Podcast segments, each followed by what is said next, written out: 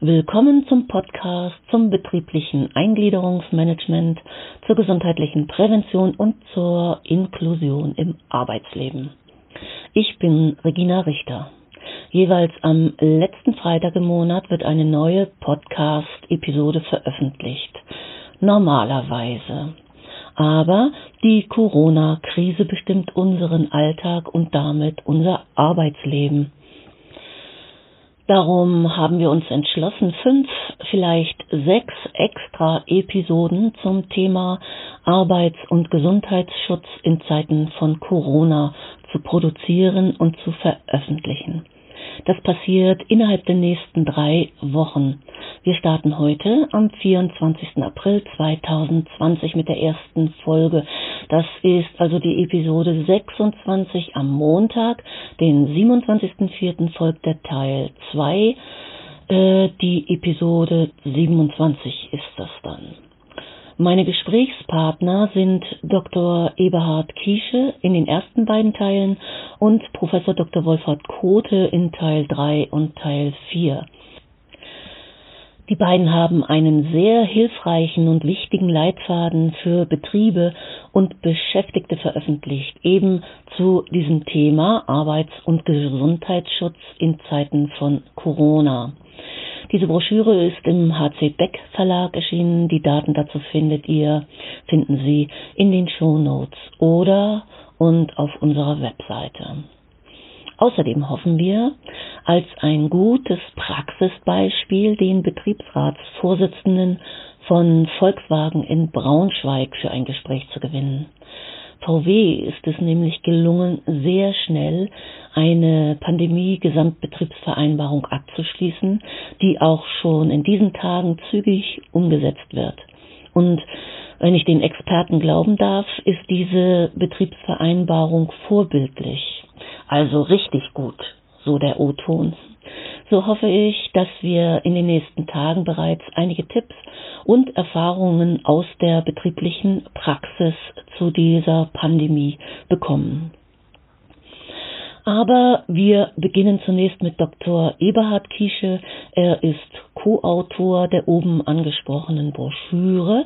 Seit über 25 Jahren ist er als arbeitnehmerorientierte Berater für die für Interessenvertretungen tätig. Unsere Hörer kennen ihn bereits als Datenschutzexperten und als Autor diverser Fachbeiträge zu den Themen Schwerpunkten Arbeitszeitgestaltung, Beschäftigten Datenschutz und eben zum Arbeits- und Gesundheitsschutz.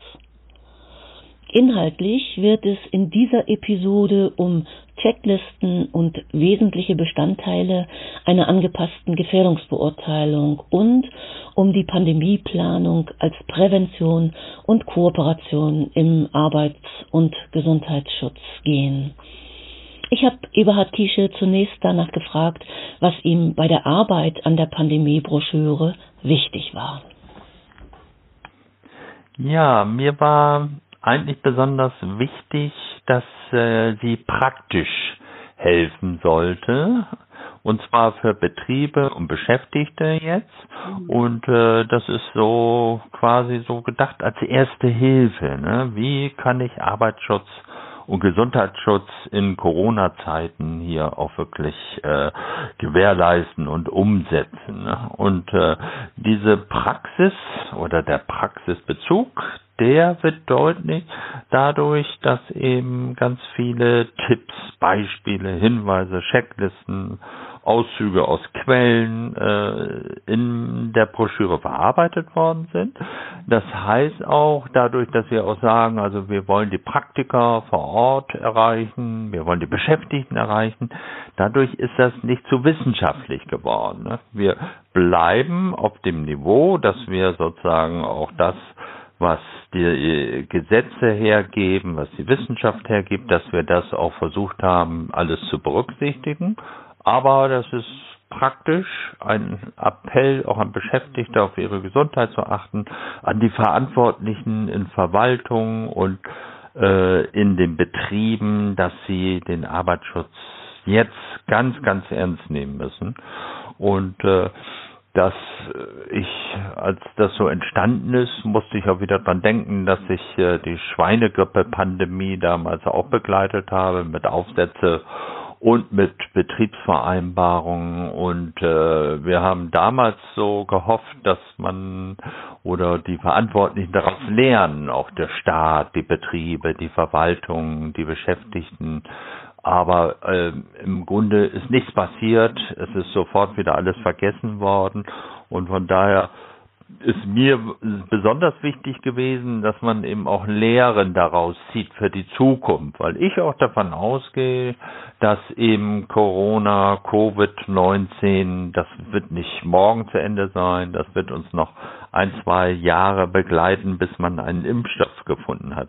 Und dann kann man da, äh, das sagen die Wissenschaftler heute auch schon, dass dann schon die nächste Pandemie wieder äh, drohen könnte. Also meine Hoffnung durch die Broschüre, dass eben Arbeitsschutz bei in Pandemiefällen auch äh, zukünftig sehr, sehr ernst genommen wird. Und was mir dann auch beim Schreiben dann so deutlich wurde, ja, man muss auch gucken, äh, dass es verschiedene Phasen gibt im Laufe einer Pandemie und da ist mir so klar geworden, äh, man hatte auch Zeit vor der Pandemie, dann während der Pandemie ist äh, im Augenblick der Zeitpunkt, ähm, der wird nicht, die, diese Zeitdauer wird nicht so schnell vorbei sein. Und dann kann es wieder aufflackern und irgendwie, wenn wir hoffentlich mal den, äh, das Stadium nach der Pandemie erreicht haben, dann muss eben auch ganz viel wieder äh, Lehren gezogen werden und vorbereitet werden, dass man auch für den nächsten Ernstfall gerüstet ist. Ne? Also das sind so die Punkte, die mir bei der ja, äh, Konzipierung und Erstellung der Broschüre besonders wichtig waren und insofern konnte ich auch aus meiner Vorarbeit zur Schweinegrippe 2009, 2010 auch daraus äh, davon äh, profitieren oder daraus zehren. Ne? Ja, du hast ja auch äh, immer wieder eingeklagt, dass äh, solche Texte auch verständlich sein müssen. Oh, ne? ja. Ne? genau. Und insofern finde ich es ganz wichtig, also dass wir auch ein Glossar vorgesehen haben, dass wir auch immer versucht haben, äh, wenn wir Fremdwörter haben, das vielleicht noch zu erklären im Rahmen einer Regelung oder einer Bestimmung. Ne? Und äh, das war so ein Ziel, dass es nicht zu abgehoben, zu abstrakt ist. Und ich glaube, durch die Checklisten, da ist das auch sehr hilfreich. Und eine Checkliste, die eben besonders wichtig ist in Kapitel 5 zur Gefährdungsbeurteilung, da haben wir uns sehr, sehr viel Gedanken zu gemacht. Die ist schon mal 2010 so rudimentär entstanden. Und jetzt haben wir sie auch aufgrund des Wissens von Professor Wolfhard Kote äh, auch sehr ausgebaut. Ne? Ja. Und ich glaube, wenn man an diese Checkliste herangeht und einfach mal guckt, äh, haben wir äh, das realisiert, was gefordert wird, wo müssen wir eventuell nochmal nachgucken, nachjustieren, dann kann man damit schon gut arbeiten. Ne? Mhm. Kannst du aus diesen Checklisten, die wirklich sehr hilfreich sind, aber kannst du äh, uns dazu ein paar Beispiele äh, nennen? So was sind da die zentralen Bestandteile? Ja, das sind ähm, im Grunde, es gibt auch schon jetzt, wir haben ja die Broschüre am 23. März dann beendet und es gibt jetzt auch schon eben in verschiedenen Branchen auch Checklisten zur Gefährdungsbeurteilung. Die kann man zum Beispiel sich auch herunterladen und äh, das geht hier sicherlich auch, dass man die zum Beispiel einstellt für den Bereich Bau. Ne? Ja. Und im Grunde wir haben es eben verallgemeinert, noch nicht so branchenbezogen gemacht, sondern die grundsätzlichen äh, Themen auch besprochen. Und es ist ja immer so, dass die Gefährdungsbeurteilung, das kennen wir ja aus dem Arbeitsschutzrecht, die muss gemacht werden und die ist in Paragraph 5 Arbeitsschutzgesetz eben auch vorgeschrieben und es gibt dazu auch viele, viele Anleitungen ne? und die kann man eventuell auch hinzuziehen, auch von der gemeinsamen deutschen Arbeitsschutz äh, GDA Arbeitsschutzkonferenz, ne, dass man da sich das mal herunterlädt. Aber die wichtigen Punkte, glaube ich, die hier für unsere für unser Thema Arbeitsschutz in einer Pandemie wichtig sind, ne? dass man eben zunächst eben auch das, äh, den Bereich des Managements sieht, dass man dann guckt, haben wir einen Pandemieplan, ne? haben wir sozusagen äh, Verantwortliche dafür, sind Führungskräfte dafür geschult worden und ernannt worden ne? und äh, welche Ziele haben wir für äh, Arbeits- und Gesundheitsschutz äh, bei einer derartigen Pandemie, wie es Covid-19 ist. Und da wäre zum Beispiel eben auch, dass man so die Beschäftigten, aber auch Kunden, Lieferanten eben vor Infektionen schützt. Das wäre auch eine ganz wichtige Sache. Irgendwie. Und diese Ziele, die sollte man irgendwie festlegen und äh, dann äh, hat man schon mal einen Bereich, wo man auch weitere Unterziele ableiten kann. Und äh, du hast es ja auch schon mal besprochen mit Wolfgang Kote. Äh, es ist für bestimmte Branchen ganz wichtig, dass hier mit äh, biologischen Arbeitsstoffen umgegangen wird und dass man eben auch eine Biostoffverordnung berücksichtigen muss. Und aus der zum Beispiel für Labore, Krankenhäuser, häusliche Pflege, Altenheime, Apotheken, kann man eben auch bestimmte äh, Bereiche ableiten, die man überprüfen muss. Ne? Und äh, das ist immer, man muss die Gefährdung sich anschauen. Und äh, Covid-19 ist eben ein Virus und äh, ist in die Risikoklasse 3 eingeordnet worden mit schwerer Gefährdung für Menschen. Also müssen jetzt Schutzmaßnahmen entwickelt werden. Und insofern kann man dann unsere Checkliste, die wir als Gefährdungsbeurteilung konzipiert haben, auch in anderen Branchen anwenden. Und da ist eben auch ganz wichtig, das merkt jetzt jeder der Hörer, der einkaufen geht, dass im Einzelhandel eben auch viel getan worden ist mit Markierungen, mit äh, einem eingeschränkten Zugang äh, zu der Verkaufsfläche mit äh, auch Mund- und Nasenschutz für die äh, Verkäufer mit einer Trennscheibe äh, an der Kasse. Ne? Also auch da muss man eben gucken, dass sich das dann ähm, auch im Laufe des äh, Prozesses, als wir die Broschüre geschrieben haben, wurde es immer klarer, das trifft natürlich auch jetzt die Bauwirtschaft, das trifft die Schulen, das wird heftig gerade diskutiert, äh, dass eben dort die Abiturienten jetzt kommen und da muss alles desinfiziert werden. Das trifft die Logistik immer dann, auch wenn Publikumsverkehr ist. Dann muss tatsächlich alles, was da in der äh, Checkliste steht, auch abgearbeitet werden. Und äh, ich habe mir nochmal überlegt, also was sind so die oberwichtigsten Punkte und äh, ich glaube, wenn man auch äh, sich in andere Vorschriften und Empfehlungen hineinliest, eins ist ganz wichtig, der Sicherheitsabstand. Ne? Also der, der ist überall relevant. Und dass man mal gucken muss, dass man die 1,5 Meter oder 2 Meter einhält. Ne? Und die äh, der Abstand muss überall eingehalten werden. Im Gebäude, bei den Abiturienten, wenn sie dort im Raum dann schreiben, im Freien, wie ist das auf, äh, auf Gebäuden, wenn Gebäude entstehen? Manchmal ist es einfach so, dass die Handwerker zusammenarbeiten müssen und das dann nicht mehr einzuhalten ist.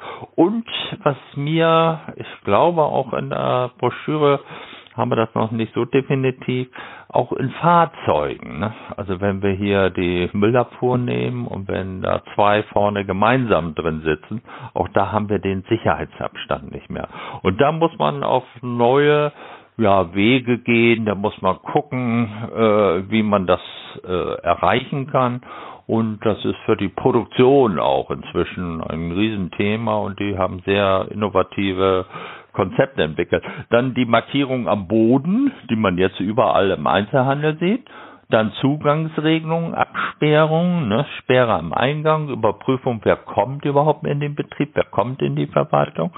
Und eben auch ein wichtiger Punkt ist, wenn Beschäftigte vielleicht akut erkrankt sind mit Atemwegserkrankungen, wie sollen sie sich verhalten? Also es werden so notwendig Hygieneregeln ne? und äh, die müssen allerdings auch mitbestimmt werden. Wenn ich weiter gucke, und das ist eben ein ganzheitlicher Ansatz, der im Arbeitsschutz immer schon so ganz, ganz wichtig war, muss ich natürlich auch die Arbeitsumgebung mir anschauen, kann dadurch sozusagen es zu mehr Infektionen kommen und äh, so die Wissenschaft sagt eher über Raum, lufttechnische Anlagen, Klimaanlagen wird das Virus nicht verbreitet. Aber was ganz wichtig ist, also möglichst häufige Lüftung und eben auch, ich glaube, viele Beschäftigte sind jetzt in ein Homeoffice geschickt worden, dass man auch dort die Lüftung nicht vergisst. Ne? Ganz, ganz regelmäßig, also intensivieren ist das Wichtige. Ne? Und äh, bei der äh, Gefährdungsbeurteilung werden physische Gefährdungsfaktoren auch aus der Arbeitsumgebung, Arbeitsmittel etc. erhoben, ne, Gefahrstoffe. Wir haben schon über Biostoffe geredet, die zum Beispiel in Krankenhäusern sehr relevant sind und dazu gehört Covid-19 aber auch psychische Belastungen. Die, denke ich, die äh, sind auch mit zu erfassen.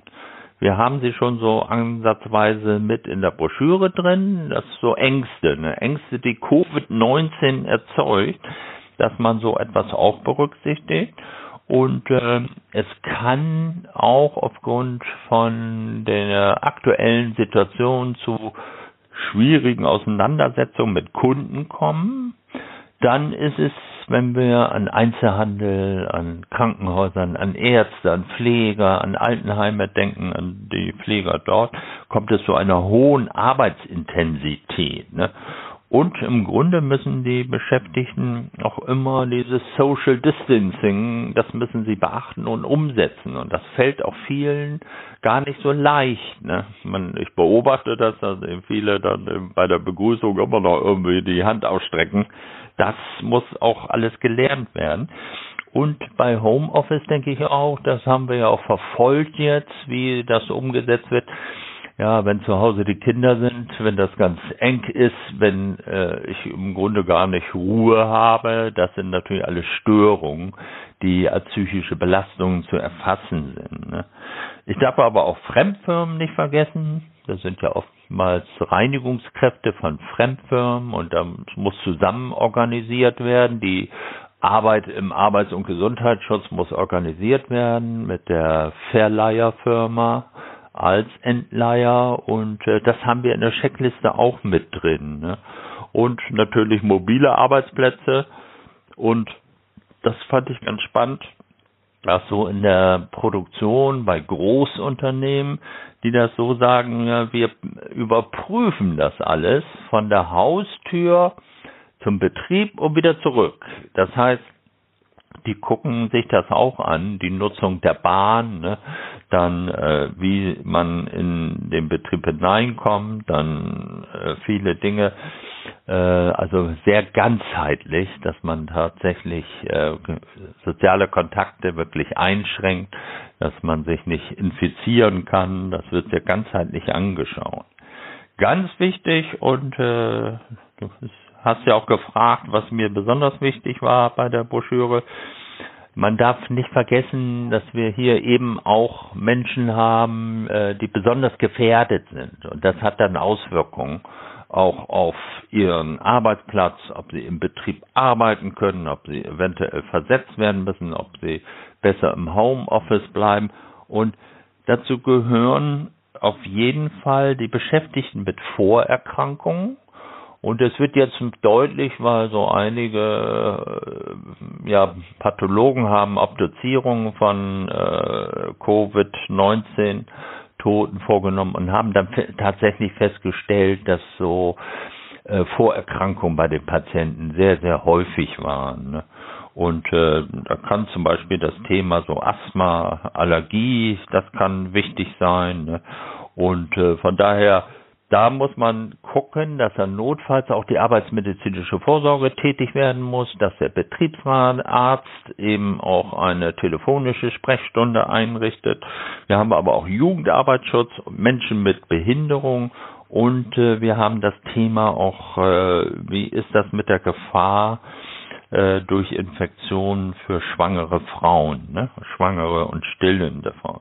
Also das ist so auf Personengruppen bezogen, Gefährdungsbeurteilung, wird auch so äh, vorgesehen im Bereich des Arbeitsschutzgesetzes, dass man sich da besondere Gedanken drüber macht.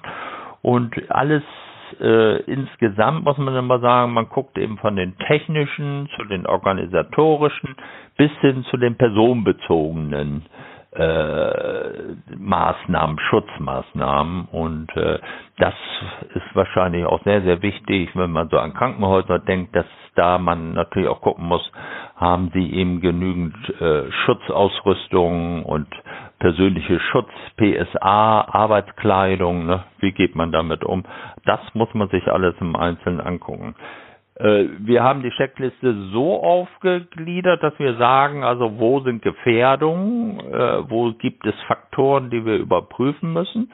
Dann haben wir sozusagen die Maßnahmen auch nochmal, was zu tun ist. Und wir haben Quellen dargestellt. Und äh, wahrscheinlich können wir dann auch für die nahe Zukunft es gibt jetzt einen noch nicht verbindlich äh, verabschiedet, aber einen Arbeitsschutzstandard der Bundesregierung, dass wir diese Quelle dort auch aufführen. Und das soll, und das hat vor allem Wolfhard Kote ergänzt, eben möglichst vollständig sein. Ne? Das heißt nicht, wenn das jetzt branchenbezogen in, äh, überprüft wird, dass man da noch vieles weiter äh, berücksichtigen muss, aber es ist erstmal sozusagen eine äh, übergreifende Checkliste für Gefährdungsbeurteilung im Falle der Covid-19-Pandemie. Ich habe aus eurer Broschüre kennengelernt, dass es in den Unternehmen einen Pandemie-Koordinator geben sollte. Was ist denn das nun? Also das habe ich noch nie vorher gehört. Ja, ja, das sind so, im Grunde äh, hätte man das schon mal lernen können aus der Schweinegrippe-Pandemie, weil da äh, wird das so empfohlen. Es gibt auch so einen nationalen Pandemieplan und es wird immer dieser äh, Pandemie-Koordinator oder Influenza-Koordinator genannt. Und das ist eine Person, die im Betrieb speziell ernannt wird äh, da wird, werden Pflichten und Aufgaben übertragen. Das findet man auch ansatzweise auch genauso im Arbeitsschutzgesetz und äh, das ist derjenige, der alles dann die Fäden in der Hand hält und versucht, alle Aktivitäten bezogen auf die Pandemie im Falle der Pandemie, also jetzt mittendrin, auch wirklich äh, in der Hand zu behalten. Und er soll eben einen Krisenstab einrichten. Ne? Und dieser Krisenstab, da haben wir auch ein bisschen diskutiert, beziehungsweise war ich ein bisschen unsicher. Wir haben ja einerseits den Arbeitsschutzausschuss in den Betrieben, in den Verwaltungen und äh, ab einer bestimmten Größe, und das ist auch vorgeschrieben und normiert im Arbeitssicherheitsgesetz, Paragraph 11. Und äh, andererseits jetzt dieser Krisenstab. Und ich habe Rückmeldungen jetzt von ja, Schwerbehindertenvertretungen, von Betriebsräten und Personalräten, dass vielfach auch in der öffentlichen Verwaltung so ein Krisenstab eingerichtet ist. Ne? Und der äh, Koordinator, der ist jetzt verantwortlich, äh, ja, Routinen zu entwickeln, äh, zu überprüfen, was gemacht werden muss.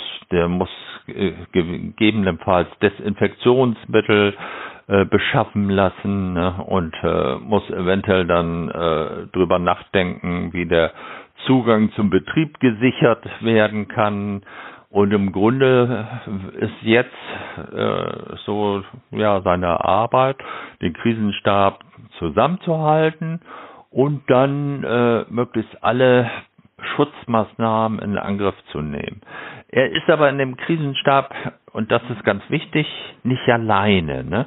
sondern es ist so, dass er da auf jeden Fall sich beraten lässt und das haben wir in der Broschüre wiederholt, dass wir, und das kam auch von Wolfhard Kote, großen Wert drauf legt, fachkundige Beratung muss vorhanden sein. Ne? Und diese fachkundige Beratung kommt von den äh, Fachkräften für Arbeitssicherheit und von den Betriebsärzten.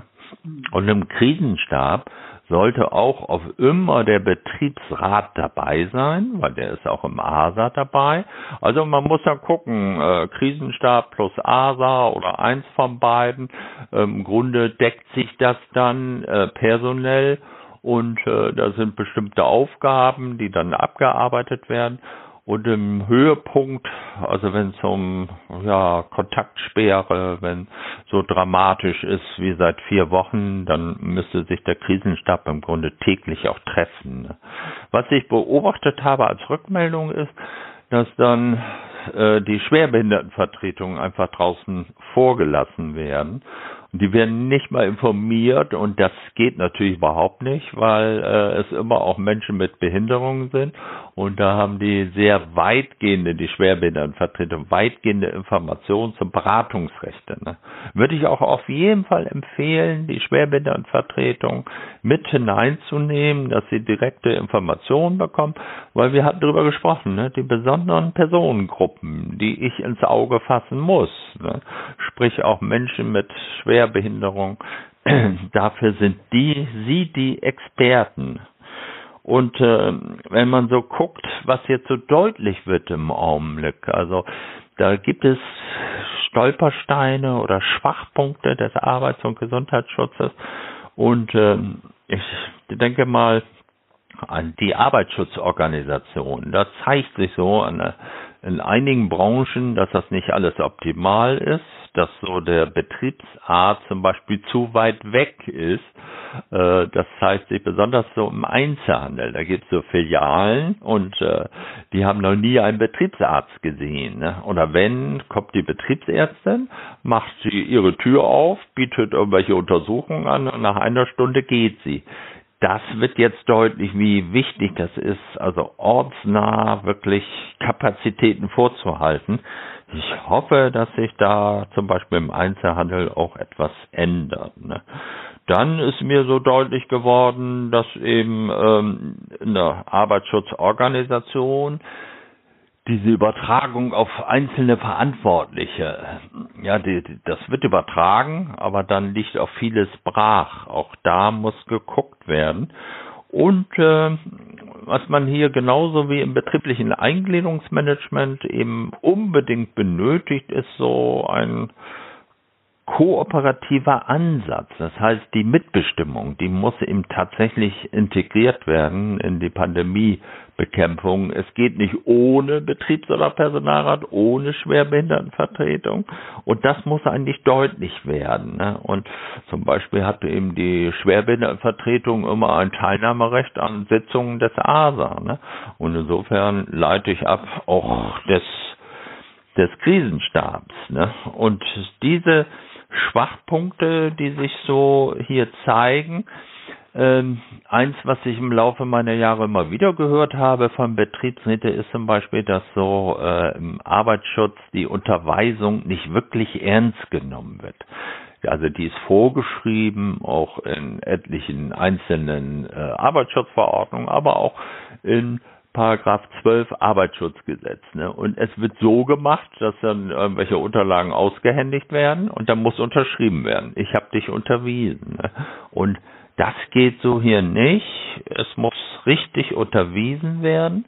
Und selbst so, man denkt sich so, Hände waschen, das ist trivial aber da auch das richtige Händewaschen müsste angeleitet werden oder in der Produktion zum Beispiel eben auch visuell dargestellt werden. Ne? Und äh, es muss aber auch, wie verhalte ich mich zum Beispiel, wenn ich so Symptome merke und äh, dann nicht in den Betrieb gehen, auf jeden Fall äh, anrufen und dann Hausarzt oder die Covid-Stelle anrufen und dann die Testung veranlassen. Auch das muss alles irgendwie äh, vermittelt werden. Und da sehe ich eben, ja, einerseits so das Thema, dass das im Grunde in der Pandemie dass sozusagen die Stunde des Arbeits- und Gesundheitsschutzes ist. Andererseits, dass man dann auch gucken muss, wo haben wir eigentlich bislang auch Schwachstellen oder Stolpersteine oder wo funktioniert es nicht so richtig. Ne? Und was können wir da für heute, aber auch für die Zukunft, für die, wenn mal wir die hoffentlich die Situation nach der Pandemie haben, äh, daraus lernen. Ne?